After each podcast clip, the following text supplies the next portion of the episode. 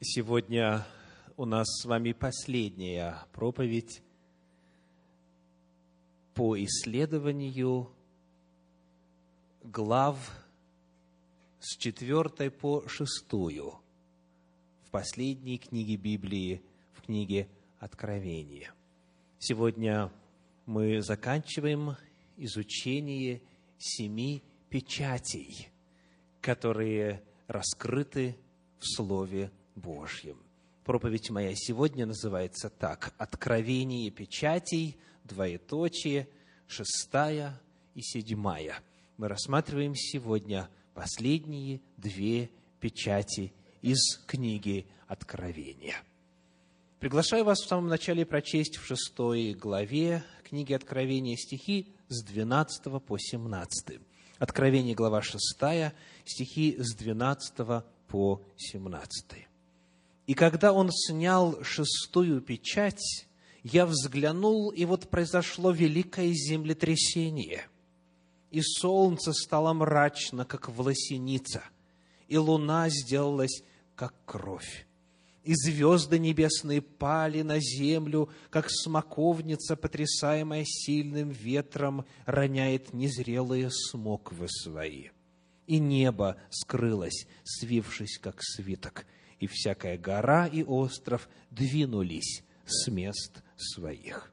И цари земные, и вельможи, и богатые, и тысяченачальники, и сильные, и всякий раб, и всякий свободный – скрылись в пещеры и в ущелья гор, и говорят горам и камням, «Падите на нас и сокройте нас от лица сидящего на престоле и от гнева Агнца, ибо пришел великий день гнева его, и кто может устоять?» Вот описание шестой печати. Первое, что сразу же обращает на себя внимание серьезного исследователя, это то, что картины, представленные здесь, очень прочно, напрямую связаны с пророчествами Танаха, с пророчествами священного писания, которые были записаны до пришествия Иисуса Христа. И об этом очень емко в своем комментарии на книгу «Апокалипсис» сказал Александр Мейн. Он говорит, все, что мы сейчас с вами читаем, взято из Ветхого Завета. Вот эти образы, померкшее солнце, небо, свившееся как свиток, луна и звезды, падающие как смоквы, все это образы грядущего богоявления. Когда Творец вступает – вторгается в мир природы, весь мир тает. Горы тают, как воск. Холмы пляшут, содрогается земля. Читайте третью главу книги пророка Вакума, и вы увидите, что значит приближение Господне. Снятие шестой печати – это символ приближения Господня. Александр Мень, вторя многим исследователям опять подчеркивает, что понять, уразуметь книгу Откровения можно только помня, что уже раньше этот язык, эти образы, эти символы, эти слова использовались Божьими вестниками, когда они говорили о том же самом. Книга Откровения не использует какой-то совершенно новый, незнакомый язык. Она берет уже устоявшиеся термины, известные в своем значении народу Божию, и использует их для того, чтобы нарисовать еще более грандиозную картину. Это язык пророчеств – которые уже были в Священном Писании еще до наступления нашей эры. Давайте посмотрим, что же пишет этот пророк Аввакум, которого для нас приводит Александр Мень. Книга пророка Аввакума, третья глава, стихи с 3 по 6 и с 10 по 13. Третья глава, стихи с 3 по 6 и с 10 по 13. «Бог от Фимана грядет, и святый от горы Фаран. Покрыла небеса величие Его, и славою Его наполнилась земля. Блеск ее, как солнечный свет, от руки Его лучи, и здесь тайник Его силы. Пред лицем Его идет язва, а по стопам Его жгучий ветер. Он стал и поколебал землю, воззрел и в трепет привел народы. Вековые горы распались, первобытные холмы опали, пути его вечные. Далее стихи с 10 по 13. «Увидевши тебя, вострепетали горы, ринулись воды, бездна дала голос свой, высоко подняла руки свои. Солнце и луна остановились на месте своем пред светом летающих стрел твоих, пред сиянием сверкающих копьев твоих. Во гневе шествуешь ты по земле и в негодовании попираешь народы. Ты выступаешь для спасения народа твоего, для спасения помазанного твоего. Ты сокрушаешь главу нечестивого дома, обнажая его от основания до верха. Вот такие, наполненные красками, образы грядущих событий описывают пришествие Господа. И здесь вы увидели слова, которые использует и Иоанн Богослов в шестой печати. Помимо этого, в Священном Писании мы находим еще целый ряд пророчеств, которым Иоанн в книге Откровения вторит. Например, книга пророка Иаиля, третья глава, стихи с 14 по 15. Иаиля, третья глава, стихи 14 и 15 говорят. «Толпы, толпы в долине суда – ибо близок день Господень к долине суда. Солнце и луна померкнут, и звезды потеряют блеск свой. Еще один отрывочек из книги пророка Исаии, из 13 главы. Исаии 13 глава, стихи с 6 по 13. Исаия 13 глава, стихи с 6 по 13. «Рыдайте, ибо день Господа близок. Идет, как разрушительная сила от всемогущего. От того руки у всех опустились, и сердце у каждого человека растаяло. Ужаснулись, судороги и боли схватили их, мучатся, как рождающие, с изумлением смотрят друг на друга – лица у них разгорелись. Вот приходит день Господа лютый, с гневом и пылающей яростью, чтобы сделать землю пустынею и истребить с нее грешников ее. Звезды небесные и светила не дают от себя света.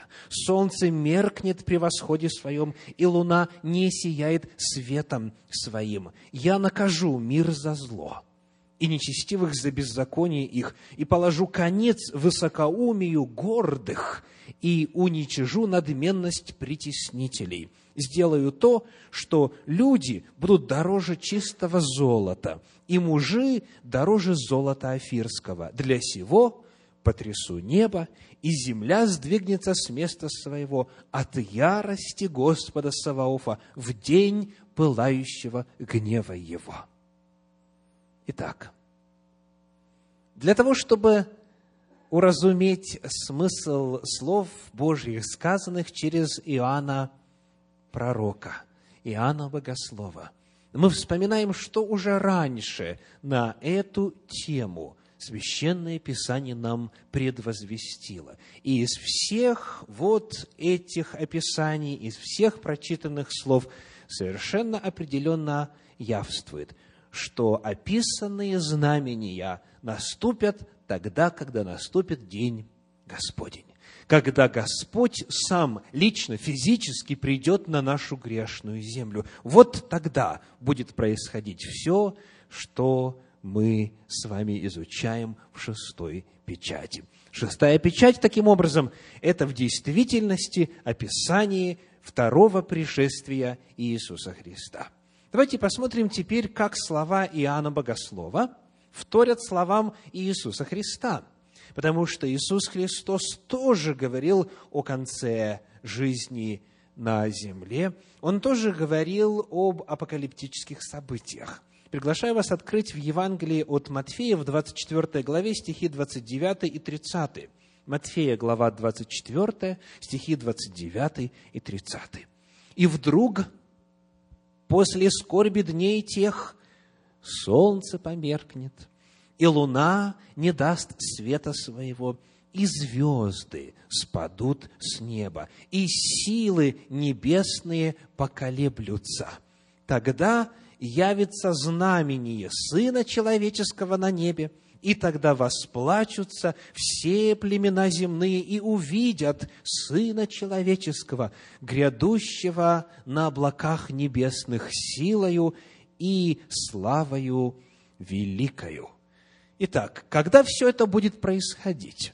Когда вот эти все знамения на небе будут иметь место, когда и землетрясение, и уничтожение атмосферы вокруг Земли, как мы ее знаем, когда все это будет происходить, это будет преддверием пришествия Иисуса Христа на нашу землю во второй раз. Об этом говорит нам шестая печать.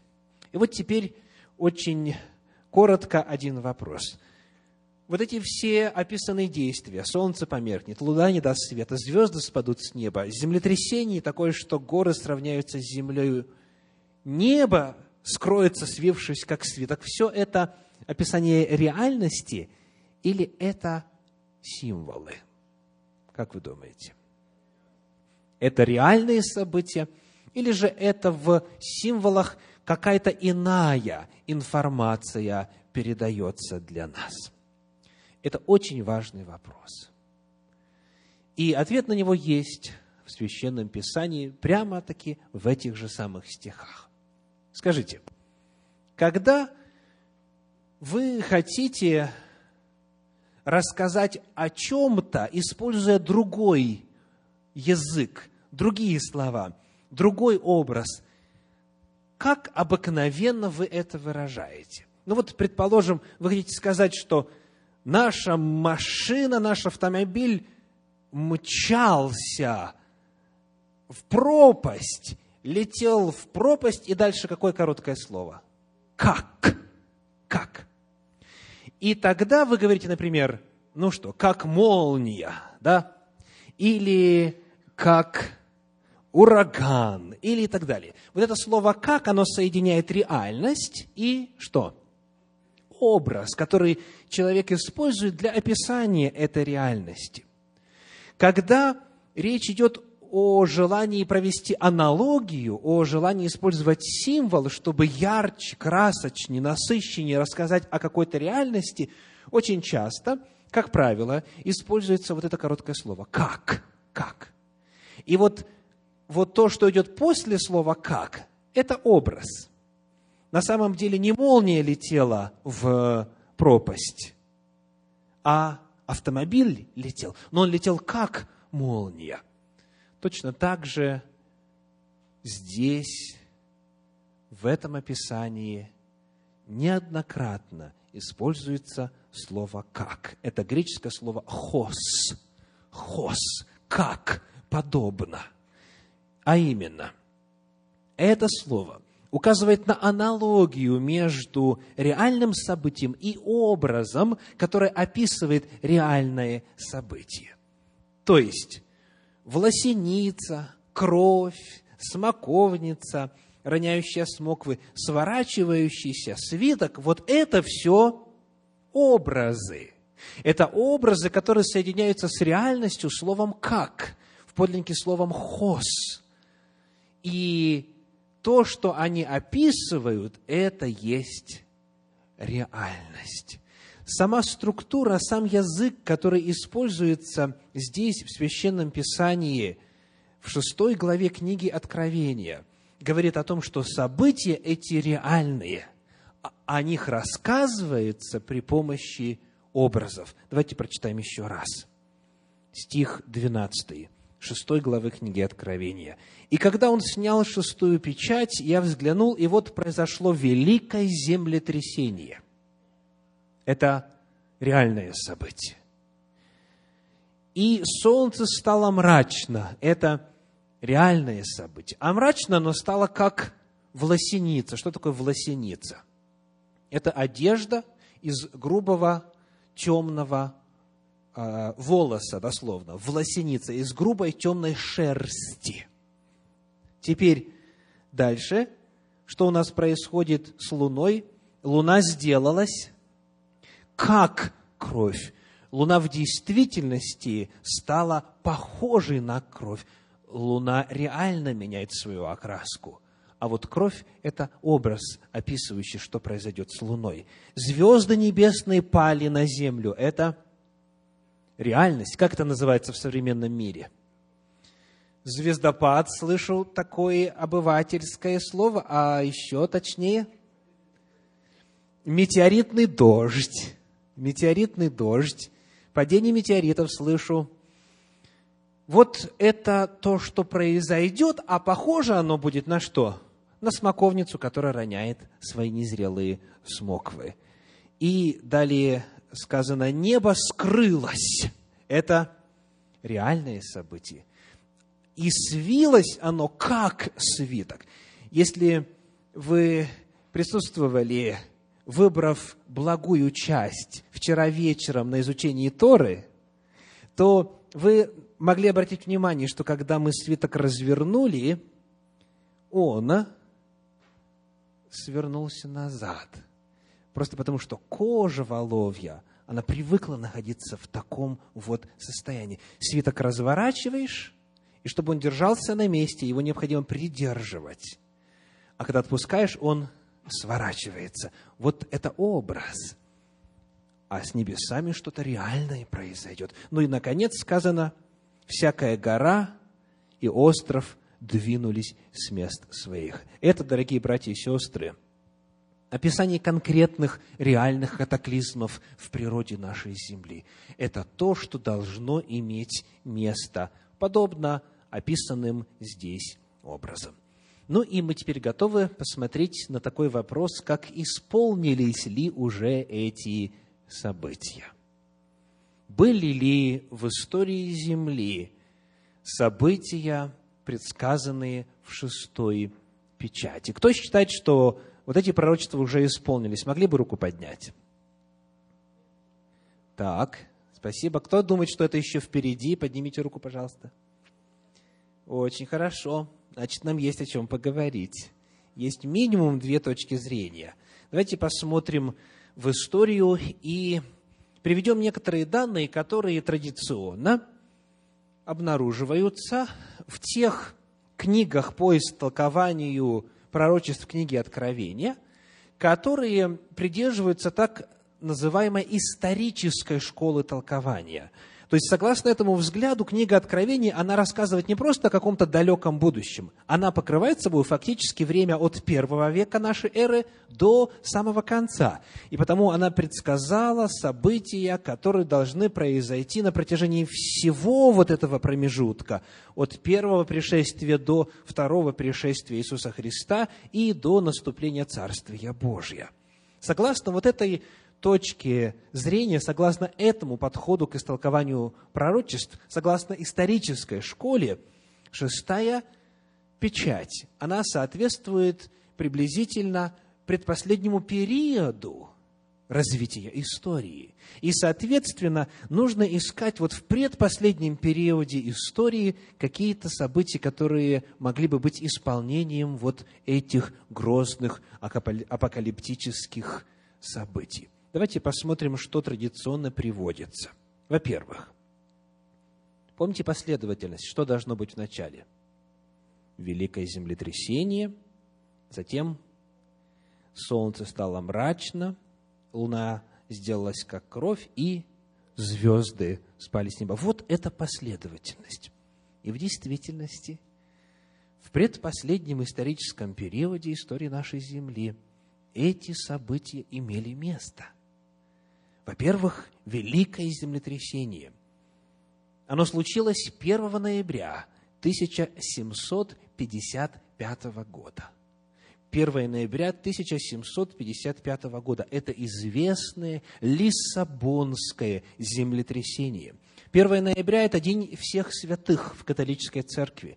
Это было воскресенье утром в том году, когда все люди, оставив дома, пошли в церковь.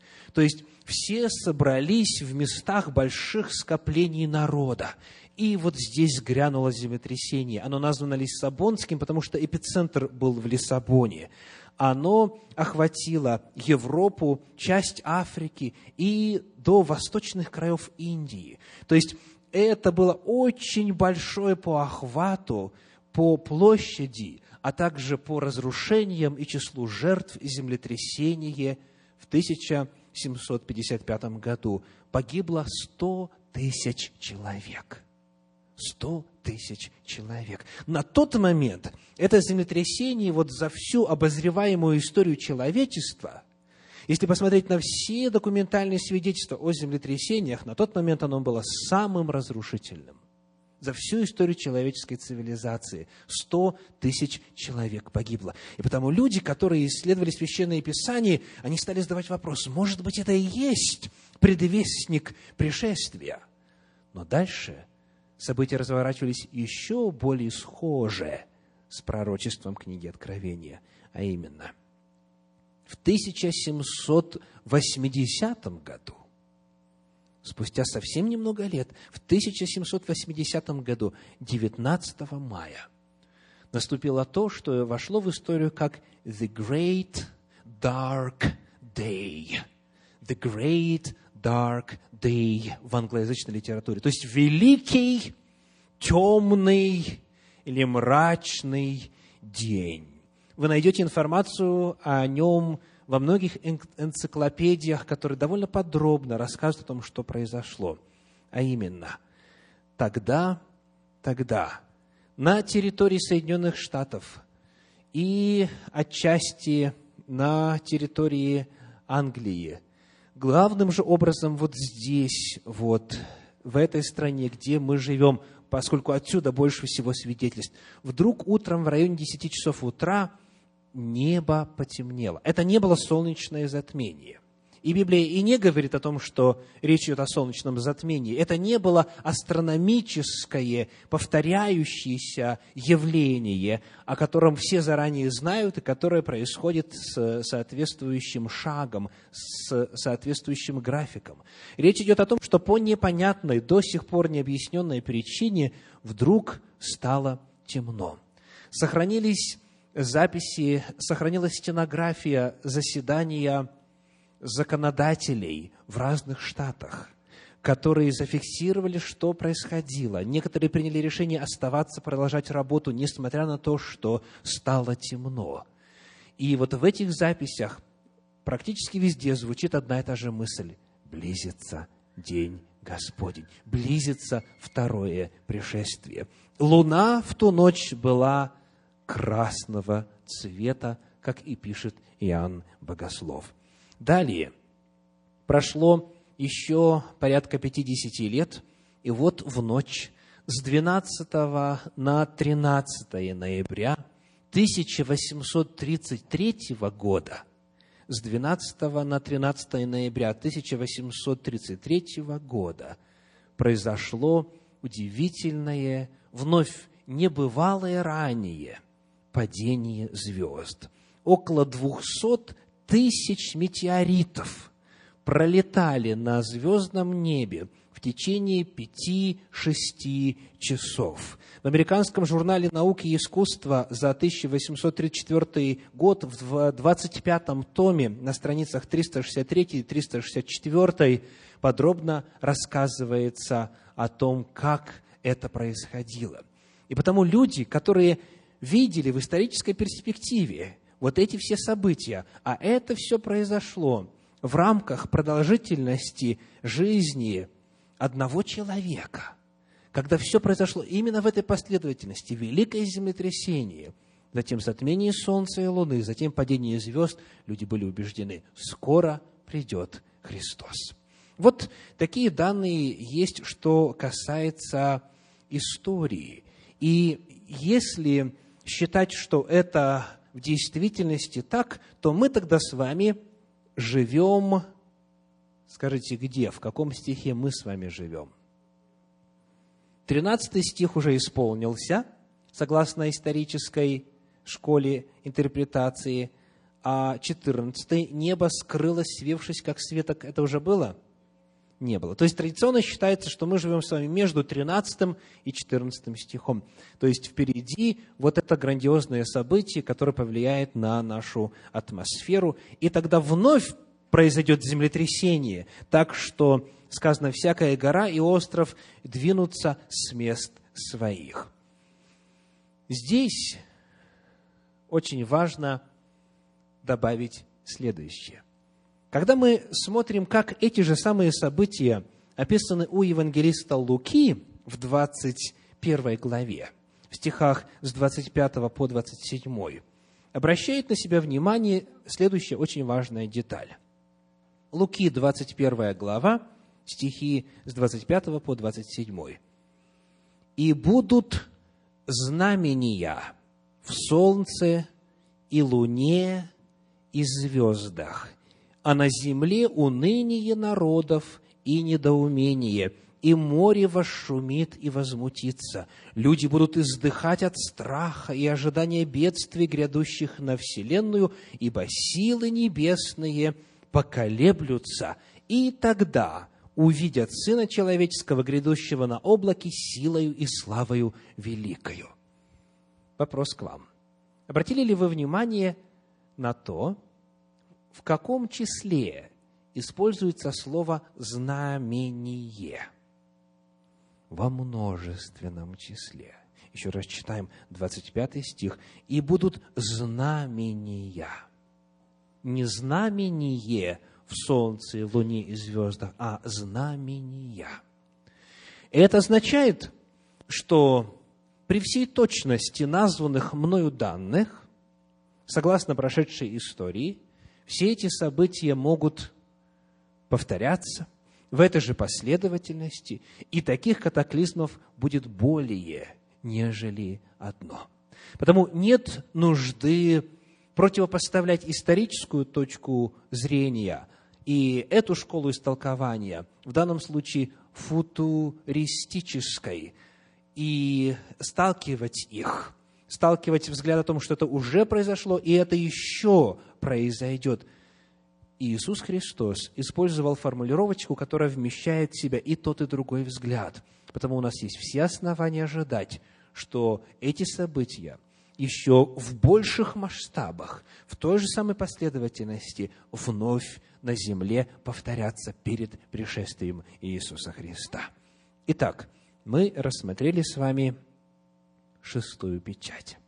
Когда все это произойдет, тогда наступит пришествие Иисуса Христа, день суда, наказание нечестивым и воздаяние праведникам. Это была шестая печать. И теперь коротко седьмая. Книга Откровения, восьмая глава, первый стих. Откровение, восьмая глава, первый стих. И когда он снял седьмую печать, сделалось безмолвие на небе, как бы на полчаса. Давайте попытаемся проиллюстрировать, как это было. Давайте устроим безмолвие. Слышите? Вот так вот было на небе. Рассказывают о том, что однажды в одной церкви братья и сестры заспорили друг с другом, кто попадет в Царствие Божие. И сестры спорят с братьями, и братья утверждают, что сестры в рай не попадут, что женщин в раю не будет. Представляете? А сестры говорят, женщины тоже попадут в рай. Братья отвечают, нет, не попадут. И сестры говорят, почему? Правильно, вот одна сестра спросила. Почему? И братья отвечают, потому что написано в Писании, и сделалось на небе безмолвие на полчаса.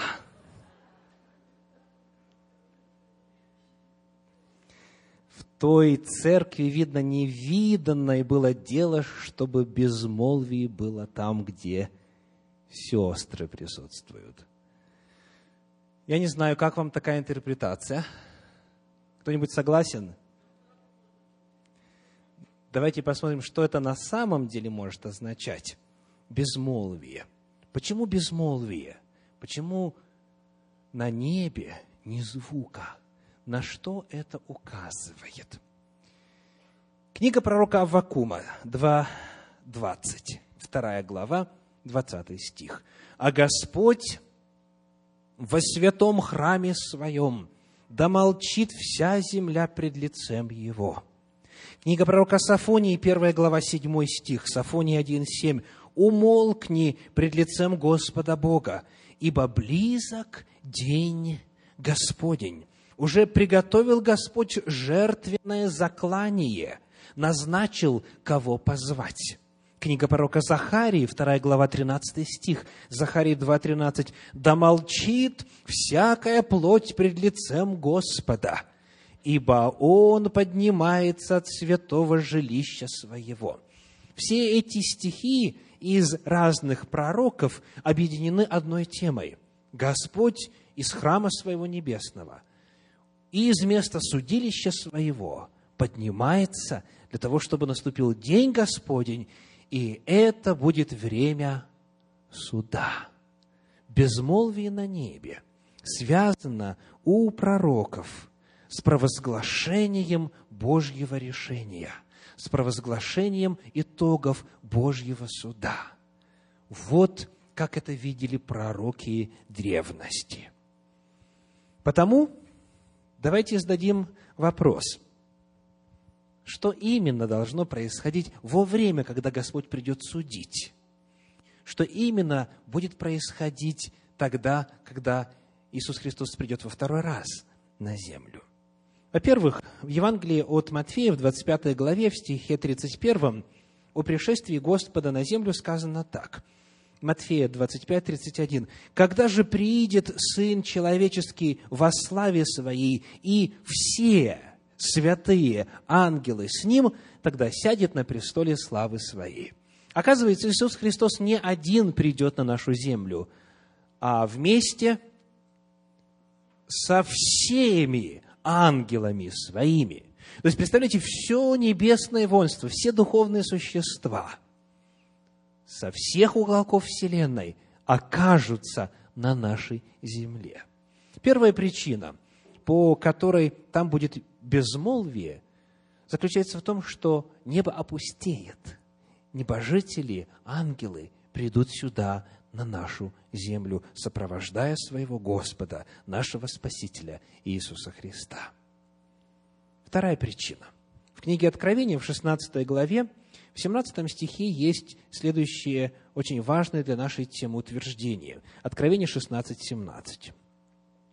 «Седьмой ангел вылил чашу свою на воздух, и из храма небесного, от престола, раздался громкий голос, говорящий «Совершилось». До этого в книге Откровения, начиная с первой главы, нам рассказано, как в небесном святилище происходят бурные события.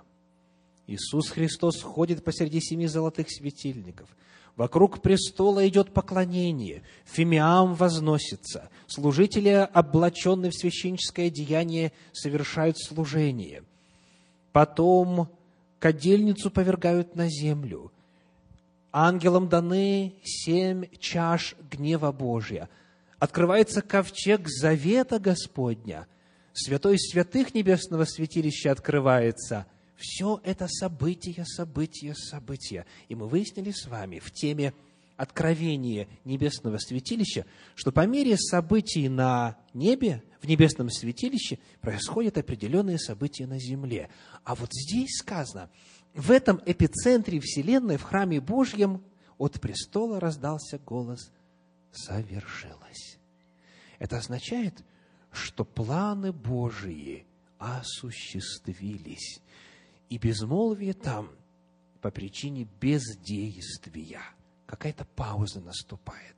То есть действия сменяются бездействием.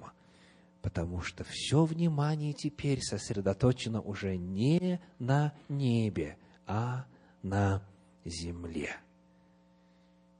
Сколько это? Сказано полчаса.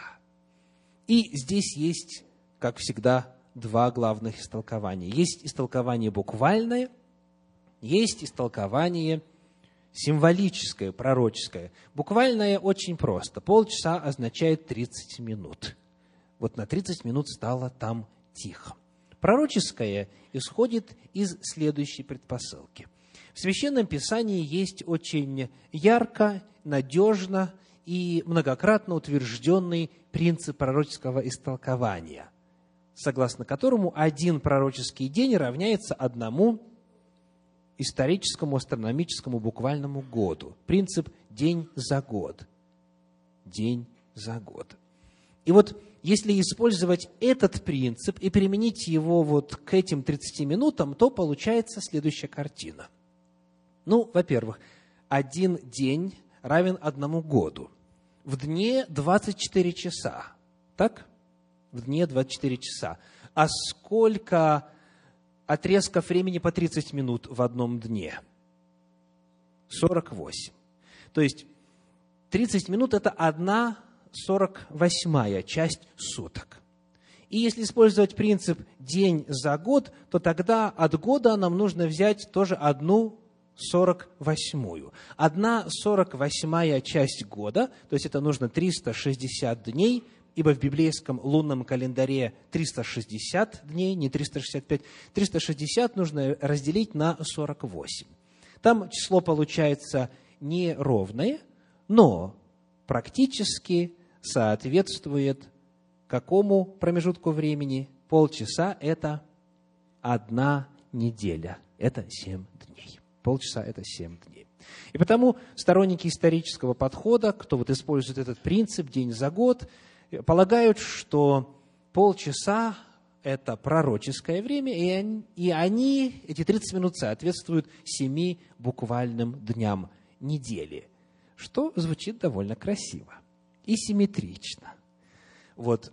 Тем не менее, знаете, что есть два взгляда, две точки зрения. Как оно будет на самом деле, это мы точно узнаем, когда Господь Иисус Христос на нашу землю придет, и тогда мы эту временную загадку сможем полностью и до конца разрешить. Вот это откровение шестой и седьмой печати. И теперь вопрос к вам какие чувства у вас вызвали эти апокалиптические картины?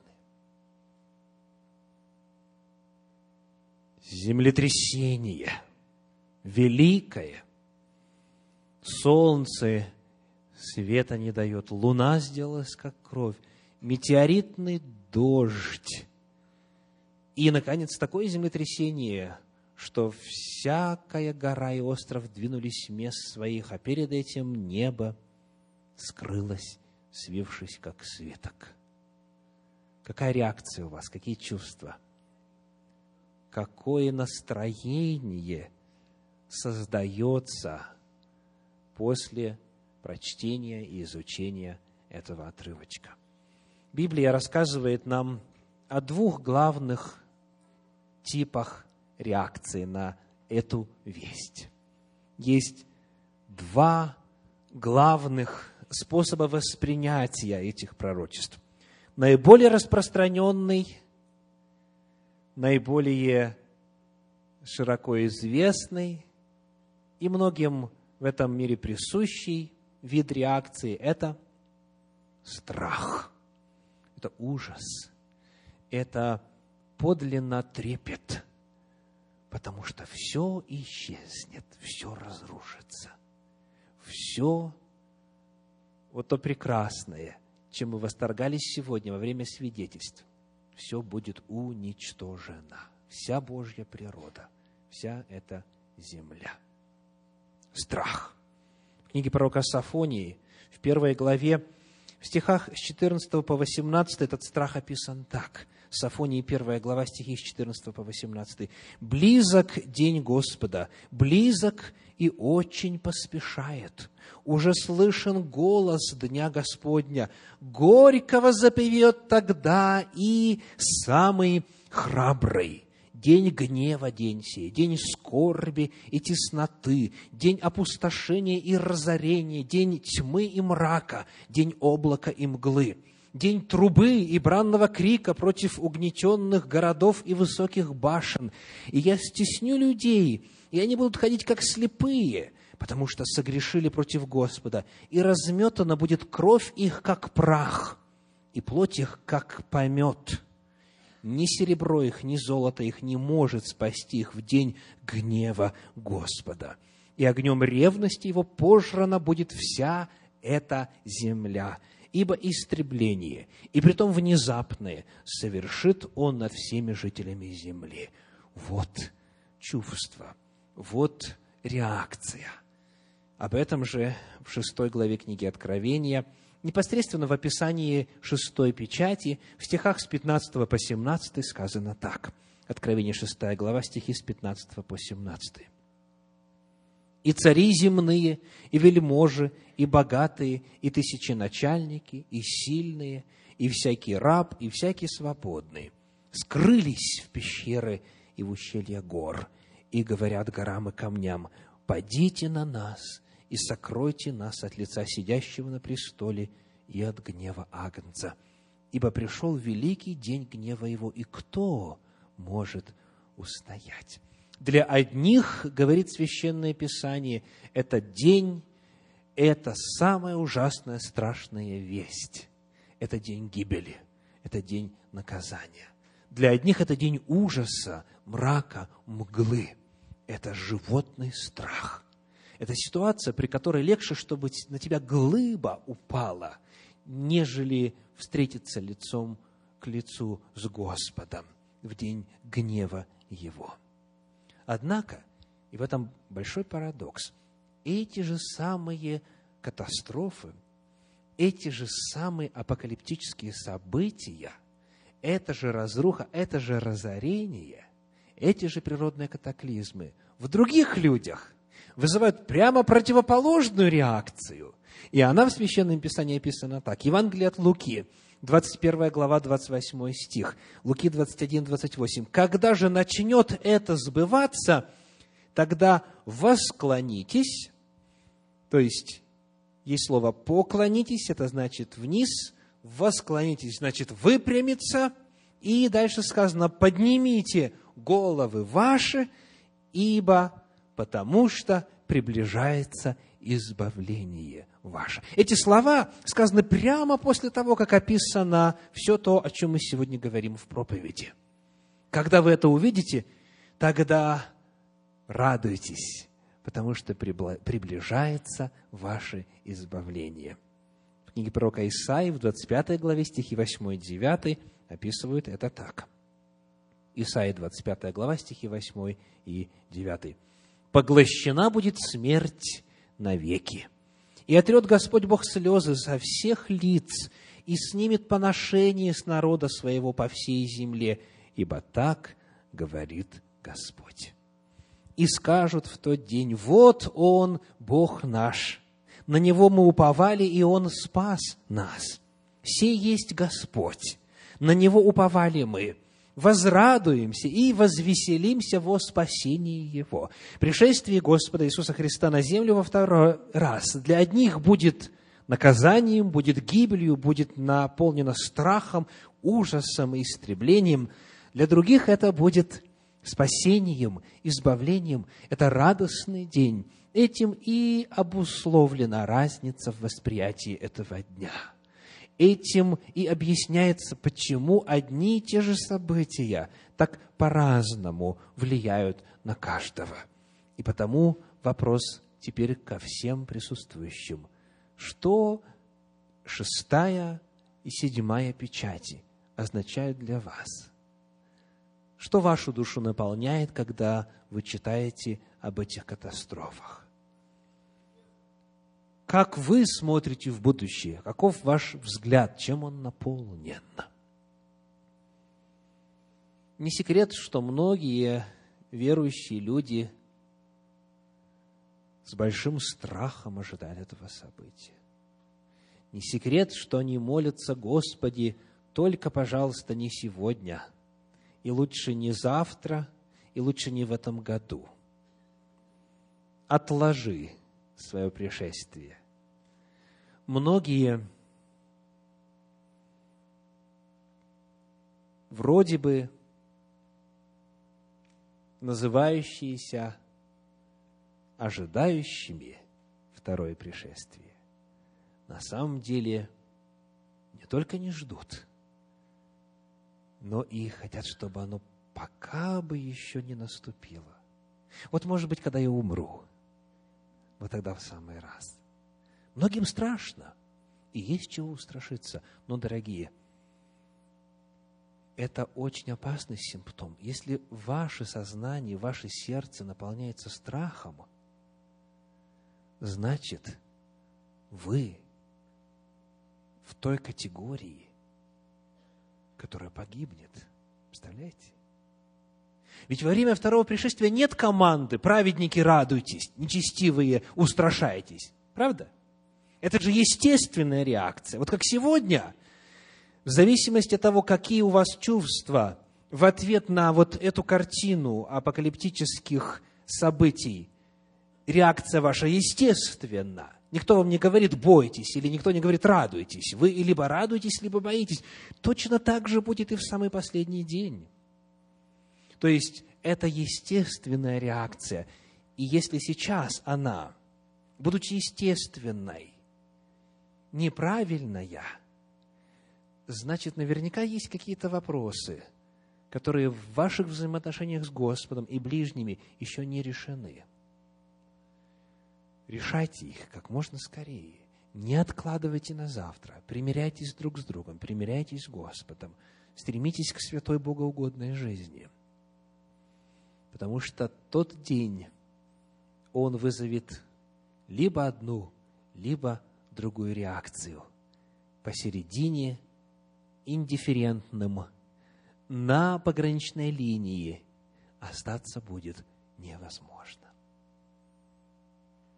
Но главное, важно помнить, то, что сказал пророк Исаия в 54 главе своей книги в 10 стихе. Исаия 54, 10. Когда вот это все страшное будет происходить? Сказано так. Горы сдвинутся, и холмы поколеблются, а милость моя не отступит от тебя, и завет мира моего не поколеблется, говорит милующий тебя Господь. Аллилуйя! Все вокруг будет дрожать, вокруг будет разрушение, гибель, хаос и ужас. Но Господь говорит, посреди всего этого, когда горы двинутся, холмы поколеблются, милость Божья, завет Божий не отнимется. Те, кто с Господом в завете, те, кто этот завет хранит в чистоте, они будут защищены. Им не нужно бояться. И потому пусть весть это для вас сегодня прозвучит как благая весть. Это скоро наступит. Уже близок час. Уже слышны шаги Дня Господня. Пусть этот день принесет вам радость. А для этого еще есть время приготовиться, вступить с Господом в завет, обновить свой завет с Ним, очистить его от всего, что разделяет, примириться с ближними и Господом и радостно его встречать. Аминь.